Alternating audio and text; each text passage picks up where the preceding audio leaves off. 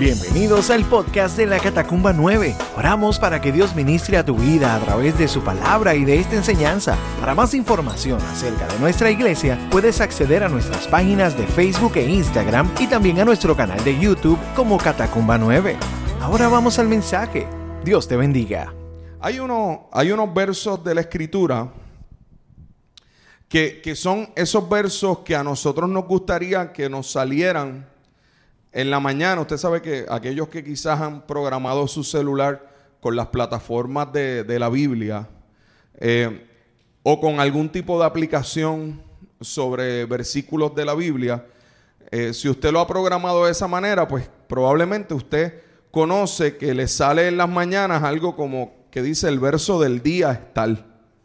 Y, y hay muchas ocasiones en las cuales a nosotros nos gustaría que esos versos siempre tengan como que algo de, que, de que mi día va a ser bueno, ¿verdad? Es como una especie, a veces se ha convertido casi como en un horóscopo evangélico, ¿no? Que, que, tú sabes que, que entonces que lo leo y es como que vas hoy a encontrar tal cual cosa, ¿verdad? Nunca, bueno, yo por lo menos nunca vi que había un horóscopo que decía, hoy te va a salir todo bien mal, no salgas de tu casa, ¿verdad? Eso como que no, no aparece. Pero pero entonces, pues siempre nos gusta como que esos versos que como que levantan el, eh, como que el, proceso de la vida y uno dice, ah, qué chévere, voy a seguir por aquí. Pero la, la Biblia está llena de versículos que tienen esa capacidad, pero que necesitamos profundizar aún más en ellos para entender el contexto donde son dichos, porque ignoraríamos muchas veces que quizás ese planteamiento que está haciendo ese versículo está anclado en un proceso de mucha dificultad. A veces pensamos que está en un vacío, ¿verdad? Ahí. Y este verso es uno de esos versos que usualmente aparece mucho en los, en los versos del día eh, en, los celulares. Antes aparecían algo que eh, había, yo tenía una, era como una rebanada de, pan especial. Decía el pan de vida y uno sacaba una tarjetita. ¿Alguien se acuerda de eso? Si usted se acuerda de eso, usted... Usted se acuerda del chavo también. Si usted se acuerda de eso. Entonces, usted sacaba la tarjetita y la tarjetita decía, ¿verdad? Un versículo. Pues estos versículos cuando aparecen son ¿verdad? Cuando, cuando usted ve Jeremías 29, 11, que dice, pues yo sé los planes que tengo para ustedes. Son planes para lo bueno y no para lo malo. Para darles un futuro y una esperanza. Wow, y usted ve ese verso y usted dice, wow, qué tremendo, sí, los planes del Señor son buenos, no son para mal. Pero hoy a mí me gustaría que usted viera dónde está el contexto de Jeremías 29. Porque ese verso 11 es preciosísimo.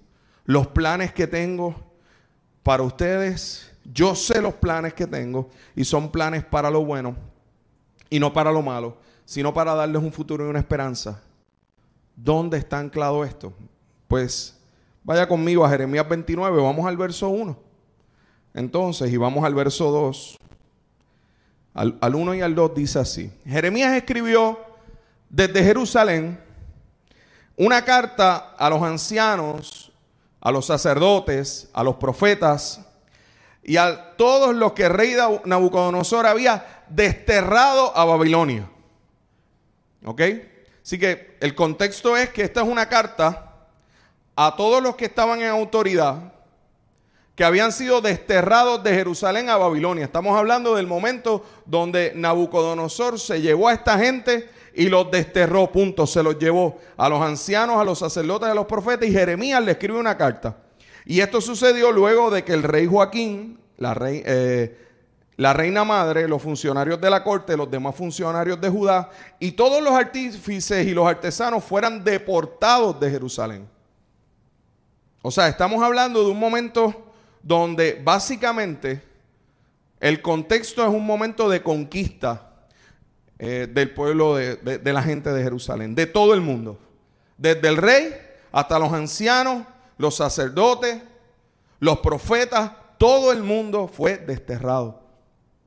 El verso 4 dice, eh, que esta carta, Jeremías escribe, esto dice el Señor de los ejércitos celestiales, Dios de Israel, a los cautivos que él desterró de Jerusalén a Babilonia. Edifiquen casas y hagan planes para quedarse. Planten huertos y coman del fruto que produzcan. Cásense y tengan hijos. Luego encuentren esposos y esposas para ellos para que tengan muchos nietos. Multiplíquense, no disminuyan y trabajen por la paz y prosperidad de la ciudad donde los envié al destierro. Pidan al Señor por la ciudad, porque del bienestar de la ciudad dependerá el bienestar de ustedes. Y ahí usted dice, ¿qué? ¿Qué es esto? O sea, yo quiero que usted lo lea, no acá en Puerto Rico, tranquilito, un culto de domingo a la catacumba, no. Léalo, imagínese que esa carta le llega a usted acabando de ser desterrado, acabando de arrebatarle todo y usted es básicamente un prisionero de guerra en una nación que le está oprimiendo. Entonces ahora usted lea esa carta otra vez. Mira, en esa ciudad donde, donde vino esta gente y te desterró, te sacaron de tus raíces y te llevaron a otro sitio, en ese otro sitio, edifiquen casa, hagan planes para quedarse. ¿Qué? Lo, Señor, es que se supone que tu plan sea, ¿cómo no? Que la carta que yo reciba de Jeremías el profeta sea, ¿cuándo nos vas a librar de esto? ¿Cuándo nos vas a sacar de, esta humillación? ¿Cómo va a ser que la carta que yo estoy recibiendo lo que me dice es que yo plante huertos? O sea, esto quiere decir que esto va para largo. Que yo edifique casa que inclusive está hablando de que vas a tener nietos. O sea, el tiempo de ser abuelo te va a llegar allí. ¿Qué? Pero Dios, tú no eres, tú no eres todopoderoso para que el plan sea según lo que yo quiero. Y ahí es donde el Señor contesta que si soy todopoderoso, pues el plan es como yo digo. ¿Cierto? Entonces, multiplíquense, no disminuyan. Siga conmigo. Entonces ahora viene el verso 10 que dice, ustedes permanecerán en Babilonia durante 70 años. ¿Qué? 70 años. Si usted le dicen, vas a estar en esta condición 70 años, tranquilo, no te preocupes, son 70 nada más. ¿Qué usted le diría? Son 70. Mira, hermano, 70 es una vida. Hay gente que no llega a 70. Son, tranquilo, estás desterrado, estás humillado, eres prisionero de guerra, pero no te preocupes, tus sentencias son 70 años nada más. En ese momento, dice, pero luego vendré y cumpliré todas las cosas buenas que prometí. Y los llevaré de regreso a casa. Pues yo sé los planes que tengo. Entonces ahí viene el verso. Pues yo sé los planes que tengo.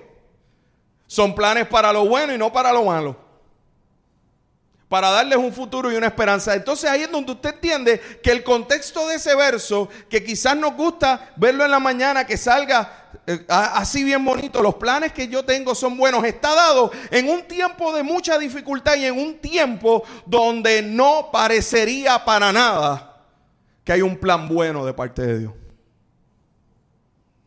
Mira hermano, nuestros planes se hicieron cantos en este 2020. ¿A, cuántos de ustedes se les rompieron los planes que tenía el 2020? Levante la mano.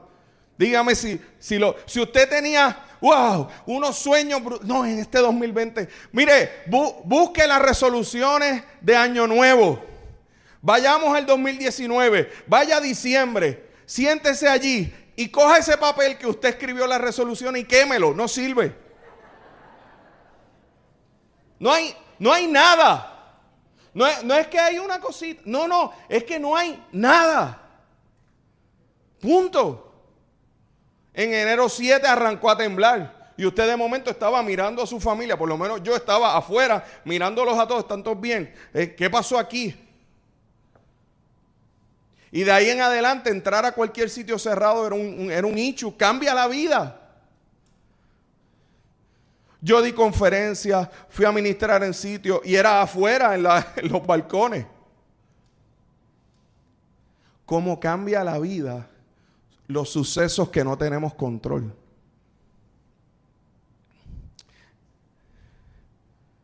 Ahora, cuán interesante es que de momento en el 2029 nacieron otros sueños que no habían nacido antes. Es más, voy a ser más, más directo. ¿Cuántos sueños y planes se hicieron porque los sueños y los planes que usted tenía no se podían dar? Inclusive, ¿cuántas, ¿cuántos planes usted hoy en día está viviendo que jamás hubiera pensado que iba a estar usted haciendo ni viviendo. Y que era imposible, a menos que se deshiciera ese plan anterior, que esto de ahora estuviera en vigencia. ¿Va conmigo? Entonces, pues nosotros estamos todos sorprendidos de que eso está aconteciendo. Sin embargo, la Biblia Es el libro por excelencia donde los planes se hacen cantos y Dios muestra su verdadero plan. En la palabra de Dios vemos el principio de un plan, vemos su proceso y vemos el fin de forma regular. Las historias a las que estamos acostumbrados ver eh, a ver en la palabra son eso. De momento nos asombramos como un joven menospreciado por su papá al punto de que ni lo invitan a la mesa, menospreciado y burlado por sus hermanos, que para nada se visualizaba que le iba a servir el ser pastor de las ovejas de su padre, porque ese era el trabajo de menor rango. De momento, ese joven derrota al gigante y después de muchos años de haber sido ungido, es el que sustituye al rey Saúl y se convierte en el rey David. Si usted se sienta con el rey David y le pregunta, ¿tú te imaginabas ser rey? La primera respuesta que te va a decir es, de verdad que no. Mi vida no iba en esa dirección. ¿Cómo se convierte un hombre que con su esposa, ya ambos de edad avanzada, no tenían ningún tipo de herencia, se convierte en el padre de la fe? naciendo Isaac de Sara la estéril. Y usted tiene a Abraham un plan que no se supone que se diera por esa dirección. Como una joven que gana un concurso de belleza, el primer concurso de belleza de la historia, lo ganó Esther. Este fin de semana, dicho sea de paso, vimos el, viernes, lo debe ver si no lo ha visto, Siren Sound. Esa gente, eso es un Broadway, pero cristiano, pero bueno, por encima de, porque esa gente hacen unas producciones impresionantes y este fin de semana estaban haciendo la de Esther. Espectacular.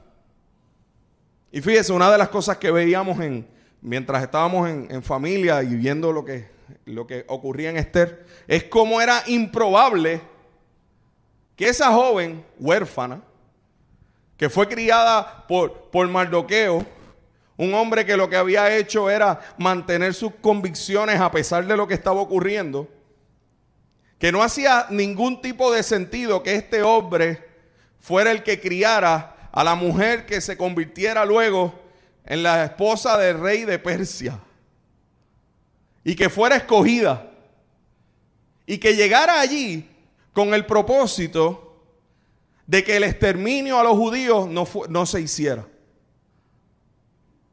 Era improbable que esa joven llegara allí, pero ese fue el plan. Eh, de cómo un joven con una visión de favoritismo de su papá y un odio impresionante de sus hermanos fuera vendido como esclavo y de momento se convirtiera en el Señor de todo Egipto. Eh, hablo de José de cómo mientras estaban matando a todos los niños de, de menos de dos años del pueblo de Israel, el Señor permitió que aquel bebé fuera guardado por su madre, puesto en el río, llegara a donde la hija de Faraón fuera criado allí, inclusive, más, más impresionante aún, que buscaran aún a la misma mamá para que fuera la nana de, de Moisés. Hoy en día todavía usted va a buscar a los bebés al hospital en un Moisés. Y es, y es en esencia un reguero de plan, porque de momento el que ese joven primero se mantuviera fiel a sus convicciones sobre el pueblo de Israel, impresionante. Pero de momento el plan parece que se va justa porque decide matar a un egipcio para demostrar su convicción. Y, se destierra él mismo porque pierde toda autoridad y se va 40 años a un desierto donde hasta, hasta pierde la facultad de interactuar y de hablar con otros. Y de allí el Señor lo llama y vuelve a, Egipto y se convierte en aquel que Dios usa para libertar al pueblo de Israel del yugo de opresión de Egipto. Nando, estás hablando mucho del Antiguo Testamento. ¿Cómo un hombre que con su fuego religioso decide perseguir a la iglesia, fariseo de fariseo, circuncidado al octavo día, de la tribu de Benjamín, que por eso le pusieron el nombre de Saulo. Saulo de Tarso, porque de la tribu de Benjamín ese era el nombre más famoso, porque de ahí venía Saúl. Ese hombre que perseguía y respiraba amenazas y muerte contra los cristianos iba en un plan directo de destrucción masiva hacia los cristianos y el Señor se le revela. Y de momento ese Saulo de Tarso es transformado en el apóstol Pablo, apóstol a los gentiles. En múltiples ocasiones sus planes se cambiaban, era metido en la cárcel y desde allí nos regala la mayor cantidad de cartas que hoy leemos en el Nuevo Testamento y de las cartas pastorales que bendicen nuestra vida de forma regular. Y ese no era el plan de él. Y usted se sentará con cada una de esta gente en el cielo y probablemente si le hace la pregunta, ven acá, ¿cuál era tu plan para tu vida? Probablemente la contestación es nada de lo que viví.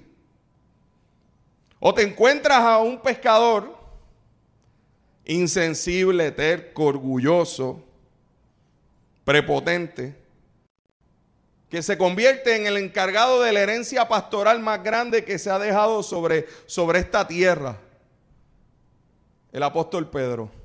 El primero en predicar y que llegara a convertirse tres mil, viene a ser un hombre sin letras, pescador, pero allí el Señor lo usa con autoridad. Mire, la Biblia está llena de planes que no se supone que fueran. De planes que para nada parecería que tenían futuro, ni que tenían esperanza. Si cuando los discípulos iban caminando y Jesús al principio del ministerio hubiera dicho, Pedro, tú eres el que te va a encargar de todo esto aquí, los primeros que iban a no creer iban a ser discípulos y iban a decir, ¿qué? si este es el que se va a encargar, yo no sigo caminando contigo. Esto, esto es un bocón, este tipo es imprudente. ¿Cómo va a ser que ese va a ser el que va a cumplir ese plan? Mire, la Biblia está llena de planes que solo usted y yo podemos afirmar cuando terminan. Y sabemos que los planes en los procesos son drenantes. Inclusive tiene que haber sido frustrante. Si usted se mete en la piel de esta gente, para José tiene que haber sido frustrante estar allí en la cárcel. Para Pablo tiene que haber sido difícil. ¿Usted no cree que en algún momento él se hiciera la pregunta, oye, y si yo hubiera, no hubiera sido tan radical, yo no hubiera cogido estos palos y, estos revoluces, y si yo iba lo más bien por la esquinita, o sea, Gamaliel me estaba enseñando.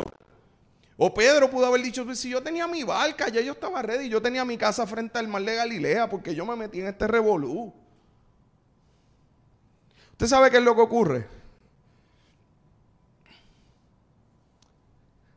Que cuando el plan de Dios irrumpe tu vida y se revela a tu vida, te das cuenta que es más alto, más grande, más profundo que cualquier plan que jamás tú te hayas inventado para ti mismo. Y hasta que tú no llegues a ese convencimiento de que vivir en ese plan de Dios va por encima de lo que tú mismo has diseñado para ti, jamás vas a entender por qué esta gente estuvo dispuesto a dejar todo por seguirle. A estimar todo por basura, como escribía Pablo. Qué glorioso es saber que cuando usted y yo estamos perdidos, el Señor está muy en paz y tranquilo. Porque fíjese cómo comienza ese verso del capítulo 29, cómo comienza ese verso 11, dice, yo sé, yo sé los planes que tengo. Yo lo sé. Él sabe lo que viene, él sabe por qué viene. Aún lo que parece que no va a tener ningún resultado ni beneficio. Ahora hay una fiebre otra vez, bueno, no sé, pero eh, estaba viendo la serie que se llama Cobra Kai. Wow, ¿te han visto esa? Si no la has visto, eso es, mire, eso es, Cobra Kai es lo de Karate Kid, pero son los, son los mismos actores de hace 30 años, es como un viaje a los 80. Es un viaje de, de, momento, pa. ¿Tú sabes? El tipo, con la, la patada. Y había algo que a mí me fascinaba del señor Miyagi. Y era que él, todo el proceso, para él era más importante que el resultado. Entonces, pues en esta nueva serie, pues, Daniel San. Ahora se llama Laruso, pero Daniel San, como decía Miyagi, él está tratando de entrenar gente. Y cuando llegan donde él a le dice, píntame esa cerca. Ah, no, y hubo unos que dijeron, no, lo que usted quiere es aprovecharse de nosotros. Como esa, como esa, como esa cerca está sin pintar. Pero todo era, ¿verdad? Para los, los movimientos. Entonces, como esos movimientos eran de defensa. Y como, como el, el, el proceso de la memoria y del músculo permitía un proceso mejor para poder enfrentarse a cualquier circunstancia. Yo creo que hay muchas veces que nosotros estamos tan orientados hacia la meta que no nos damos cuenta de que para Dios es más importante el proceso de formación de nuestro carácter en cuanto a cómo realmente confiamos en que Él sabe. Es que nos hace falta eh, ese corazón de Ezequiel que cuando, cuando vio los huesos secos y el Señor le pregunta, Ezequiel, esos huesos van a vivir. La contestación de Ezequiel es la que necesitamos abrazar nosotros. Ezequiel dijo, tú lo sabes, Dios. Yo, yo, no puedo atribuirme una autoridad que no tengo. Yo necesito aprender a someterme al poderoso que tiene la autoridad. Hay cosas que parece que no van a dar resultado que están ocurriendo en tu vida ahora mismo. Hay procesos que Dios está permitiendo en tu vida ahora mismo que tú lo que te estás preguntando es, pero ¿por qué estoy pasando esto? Y quizás lo vas a ver después, no ahora. Usted sabe que esas palabras se las dijo Jesús a Pedro, ¿cierto? Pedro, lo que yo hago ahora, tú no lo entiendes. Lo vas a entender después. Eso fue el momento donde Jesús le estaba lavando los pies. Pedro, lo que yo hago, tú no lo entiendes, lo vas a entender después. Hermanos, y hay cosas que usted, en lugar de seguir tratando de buscarle el entendimiento, necesita accionar con convicción. Necesitamos entender el contexto de lo que leemos. Seguro que en una situación donde vemos las puertas abiertas, quisiéramos que esta palabra nos salga en el verso del día. Cuando todo va bien. yo sé los planes que tengo cuando lo estás viendo y dice, wow, sí, esto es lo que quiero. Pero cuando esa palabra la recibimos en el comienzo de un proceso, porque esta carta no fue recibida a mitad del proceso, no fue recibida al final, fue recibida al principio. Vas hasta el 70 años. Pero tranquilo, yo sé el plan que tengo. Y usted está ahí diciendo, o sea, que yo voy a perder de mi vida 70 años. O quizás es el mejor momento para ver que allí en medio de ese cautiverio, el Señor iba a levantar su poder y su gloria. Porque allí se iban a levantar los tres del horno de fuego de Sadrach, Mesach y Abednego. Porque allí Daniel iba a sobrevivir a los emperadores. Porque allí, mientras, mientras todo el mundo estaba perdido, el sabio Daniel decía lo que Dios le estaba diciendo que dijera. Porque allí Nabucodonosor terminó siendo humillado. Y aparece en el libro de Daniel como el único emperador que me escribe un capítulo diciendo, sé que el Dios de los hebreos es el Dios todopoderoso, rey de reyes y señor de señores, por encima de mí. O sea que la gloria de Dios y el plan de Dios se cumplió aún en, aún en Babilonia. Por eso el Señor le decía, vayan allí, edifiquen casa, multiplíquense. La prosperidad de ustedes va a bendecir esa ciudad. ¿Qué? Lo menos que yo quiero es bendecir la ciudad que me está oprimiendo. Ese es el plan de Dios. Su misericordia es tan grande que Él bendice aún a los que tú no quisieras bendecir. Ese fue el problema de Jonás. Que Jonás decía, me voy por otro lado porque es que tú vas a perdonar a Nínive. Tú eres demasiado misericordioso. Porque el plan de Dios es utilizarte para mostrar su gloria y bendecir a aquel que está lejos para que se acerque. Y a lo mejor el proceso en el que estás no lo estás viendo, pero Dios está ahí. Y Dios está dirigiendo cada paso. ¿Está conmigo? Planten huertos, produzcan allí en ese lugar de aflicción. Hagan bodas, le dice. Tengan hijos, tengan nietos. Sean de bien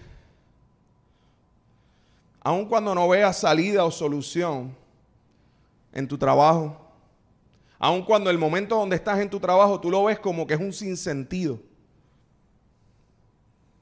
el plan de Dios es bueno. Él es bueno. Mantente fiel. Sé firme en obedecer su palabra. Espera y confía. No, no tomes la venganza tú en tus manos. Quizás de aquellos que piensas vengarte son aquellos que el Señor pondrá a tu lado para bendecir. Pastor, imposible, es que usted lo sabe. No, yo no sé, Él sabe. Quizás aquello que es frustrante con tus hijos, con tu esposa, con tu esposo, con tus padres, con tus estudios, con ese amigo que falló, con ese negocio que no arranca.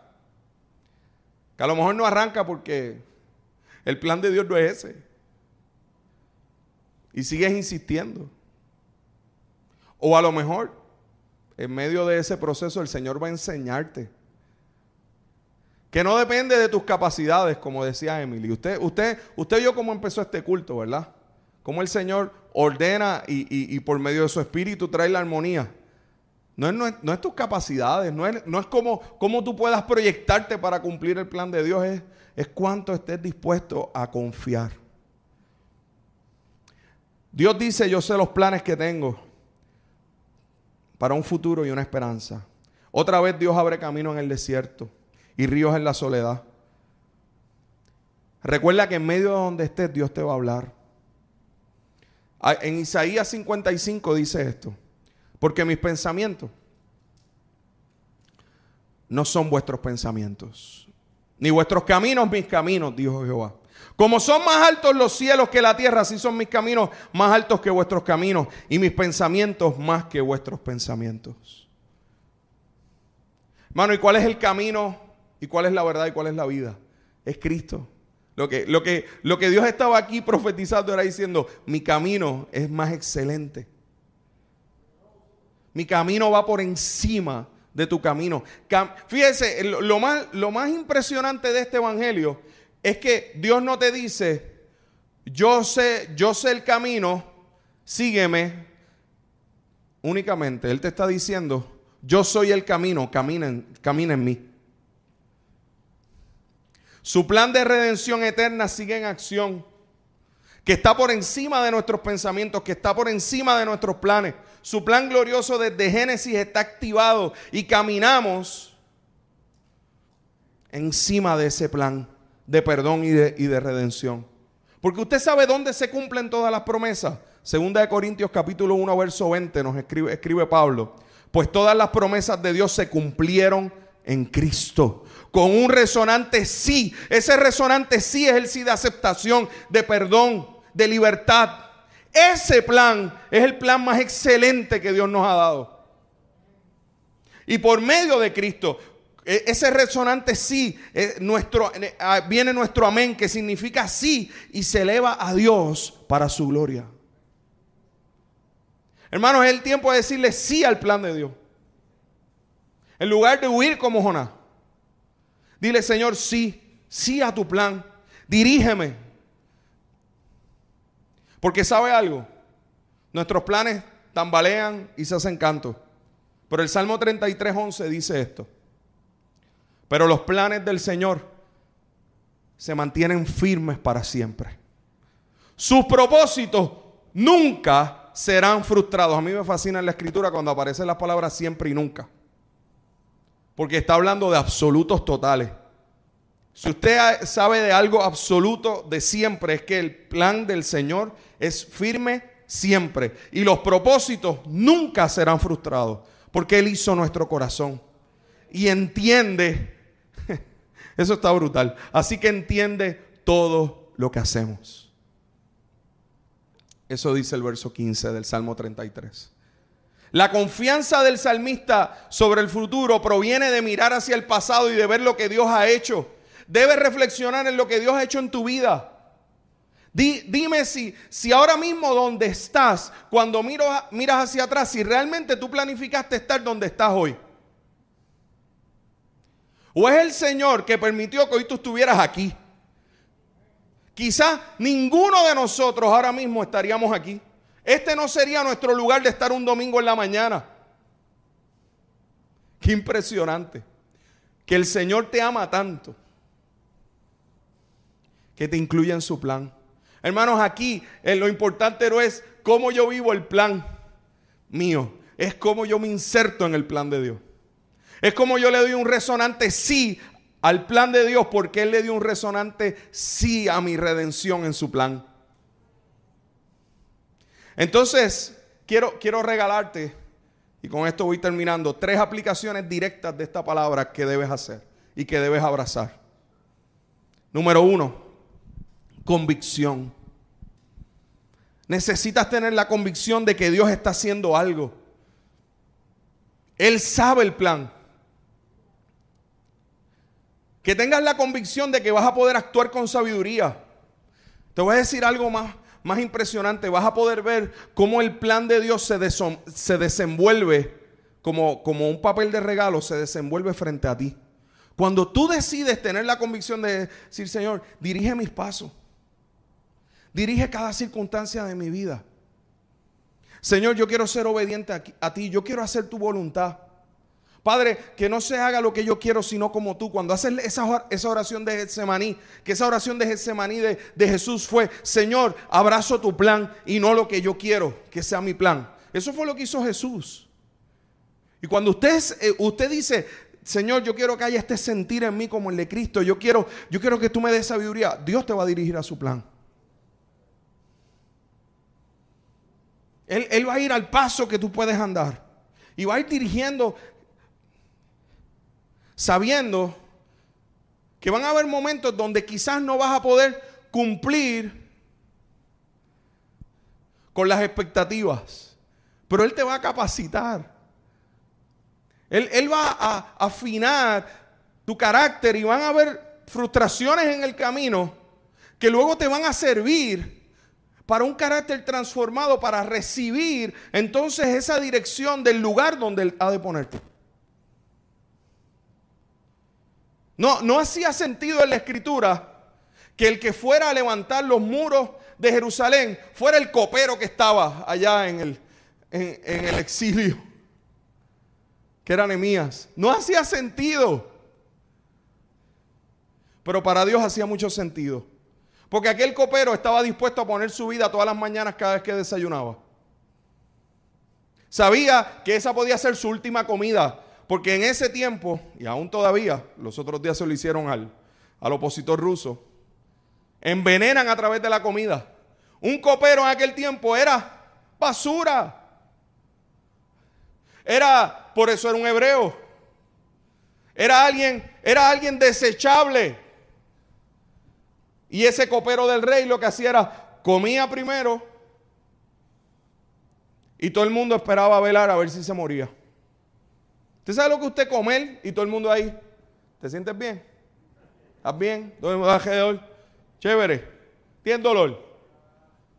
Eh, chequeale. Tiene fiebre, esto. Imagínense todo el mundo alrededor. Si el rey desayunaba a las 7, el tipo tenía que estar desayunando a las 2 de la mañana. ¿Usted, entiende? ¿Qué, ¿Qué trabajo es ese? Y allí este hombre, cada vez que comía, Señor, bendíceme.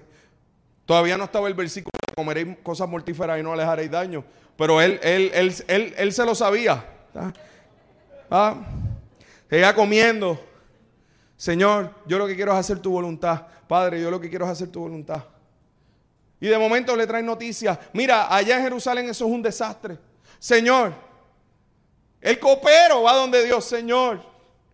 Yo y la casa de mi padre hemos pecado. Señor, perdona a tu pueblo. Padre, Padre, úsame a mí. Me inserto en tu plan. Y cualquiera alrededor diría, tú, el copero, si tú probablemente mañana estás muerto, ¿qué plan ni plan? Y ese copero, el Señor le dio gracia. Se insertó en su plan. Llegó a Jerusalén y en menos de, dos meses levantó los muros y se convirtió en el gobernador de Jerusalén. Ese. Eso es la Biblia. La Biblia es gente que no se supone que llegara a un lugar y Dios permitió que llegaran porque su plan, en su plan le dieron gloria a Dios. Y lo abrazaron. Ten convicción. Ten la convicción de que el Señor te va a guiar. De que si te movió de trabajo, ten la convicción de que algo Dios va a hacer. De que si necesitas tomar una decisión en pro de tu familia, ten convicción. Dios te va a respaldar. Hazlo en obediencia. Honra la palabra. Pero ya no sigas viviendo con el miedo que vive la gente. Ni viviendo asustado de que, ay, ¿qué va a suceder? Como si tú pudieras controlar algo. No, el Señor es todopoderoso. Confía. Segundo punto, confianza. Afirma en tu vida, Dios está en control. Su palabra se cumplirá. Todas las promesas han sido cumplidas en Cristo, ya lo hemos visto. Él prometió que vendría a redimirnos y lo hizo. No es que lo va a hacer, es que lo hizo. Ay, es que yo no recuerdo que Dios ha hecho antes. Pues hace dos mil años murió en la cruz por ti. Si no tienes ningún otro recuerdo, ese recuerdo es suficiente para creer y confiar en que lo que Él promete, Él lo va a cumplir. Tercero, constancia. Son tres C. La primera, convicción. La segunda, confianza. La tercera, constancia. Sé constante en, en poner todo lo que tú eres y todos tus planes al servicio del plan de Dios. No antepongas tus planes al plan de Dios. Pon el plan de Dios primero. Busca primeramente el reino de Dios y su justicia y las demás cosas serán añadidas. Hazlo una aplicación directa de tu vida. Te aseguro que Dios va a honrarte. Te lo aseguro. Porque eso es lo que dice su palabra. Quiero leerte esta cita. Quiero pedirle al grupo de, de alabanza que vaya subiendo ya. Esta cita dice así, esto es un pastor. Y ya mismo te voy a decir de dónde es este pastor. Esta cita salió a principios de enero del 2020. Dice esto. Es evidente que estamos enfrentando una prueba de nuestra fe. La situación es crítica, pero confiamos en las promesas del Señor. Que sus pensamientos hacia nosotros son de paz y no de mal, como dice Jeremías 29 y que permite un tiempo de prueba no para destruirnos, sino para afianzarnos. Por lo tanto, los cristianos no solo deben sufrir con la gente de esta ciudad, sino que tenemos la responsabilidad de orar por aquellos que tienen miedo en esta ciudad y de traerlas a la paz de Cristo. Cristo nos dio su paz. La paz no es para sacarnos a nosotros del desastre y de la muerte, sino para tener paz en medio del desastre y de la muerte. Porque Cristo ya ha vencido ambas cosas. Cuando el desastre nos golpea, no es más que una forma del amor de Dios. Hoy esta epidemia no puede separarnos del amor de Cristo. Este amor está en nuestro Señor Jesucristo. Creo que es el mandato de Dios que nos está haciendo a quienes vivimos aquí en Wuhan. Debemos buscar la paz para esta ciudad. Buscar la paz para aquellos que padecen esta enfermedad. Buscar la paz para el personal médico que lucha en, el frente. Buscar la paz para todos los funcionarios del gobierno. Buscar la paz para todas las personas de nuestra ciudad porque así como nosotros eh, compartamos esa paz, esa paz será recibida aquí. Eso es un pastor de Wuhan, donde comenzó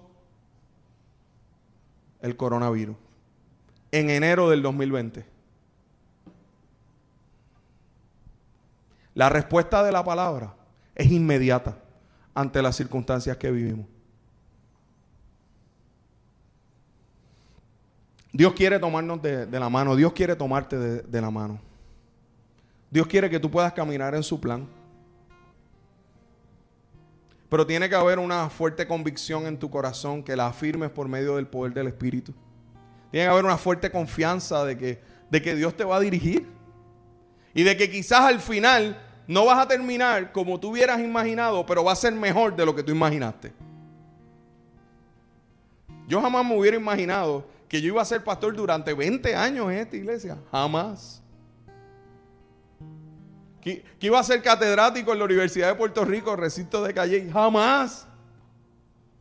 Hermano, tengo que decirle honestamente, eso no estaba en mi plan. No estaba en mi plan que mi mejor amiga se convirtiera en mi esposa. Pero el 90% de mi ministerio lo debo a Jessica. Estoy convencido de eso. No hubiera llegado donde estoy si Dios no me hubiera ayudado y abierto los ojos a, conquistar el corazón de mi esposa. Pero puse, puse, puse, esos planes en la dirección de Dios. El Señor te va a dar sabiduría para ver su plan, lo vas a ver. Se va a desenvolver frente a ti. Y va a llegar el momento donde tú vas a decir, wow, yo tengo esta convicción de que esto es lo que tenemos que hacer. Y vas a saber que no proviene de ti. Vas a saber que es algo espiritual y que proviene del Señor. Pero necesitas primero rendirte y decir, Señor, yo quiero caminar en tu plan.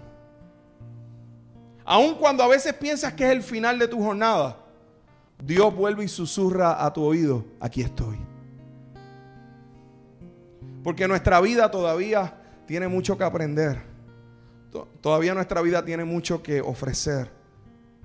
Nuestra vida todavía no está escrita en un papel. Nuestra vida no es una improvisación. Nuestra vida tiene un dueño y tiene un Dios.